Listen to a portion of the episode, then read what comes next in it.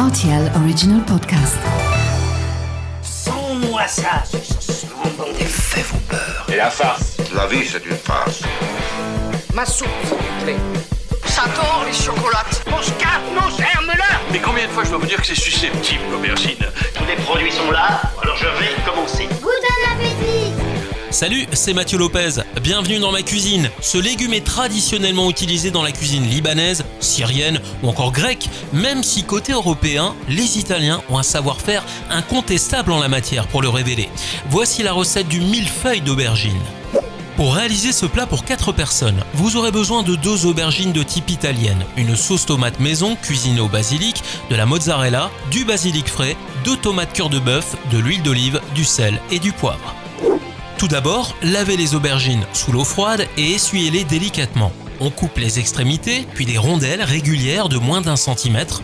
Vous faites préchauffer maintenant votre four à 180 degrés et posez chaque rondelle sur une plaque que vous aurez salée, poivrée et huilée à l'aide d'un pinceau.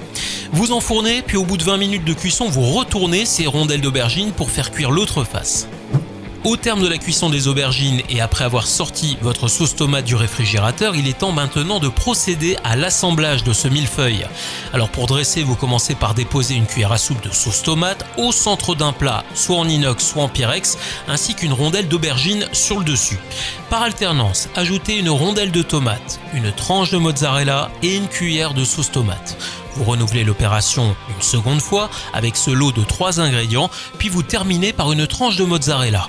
Maintenant, vous mettez votre plat au four, vous faites gratiner le dessus du millefeuille pendant quelques secondes, ça devrait suffire.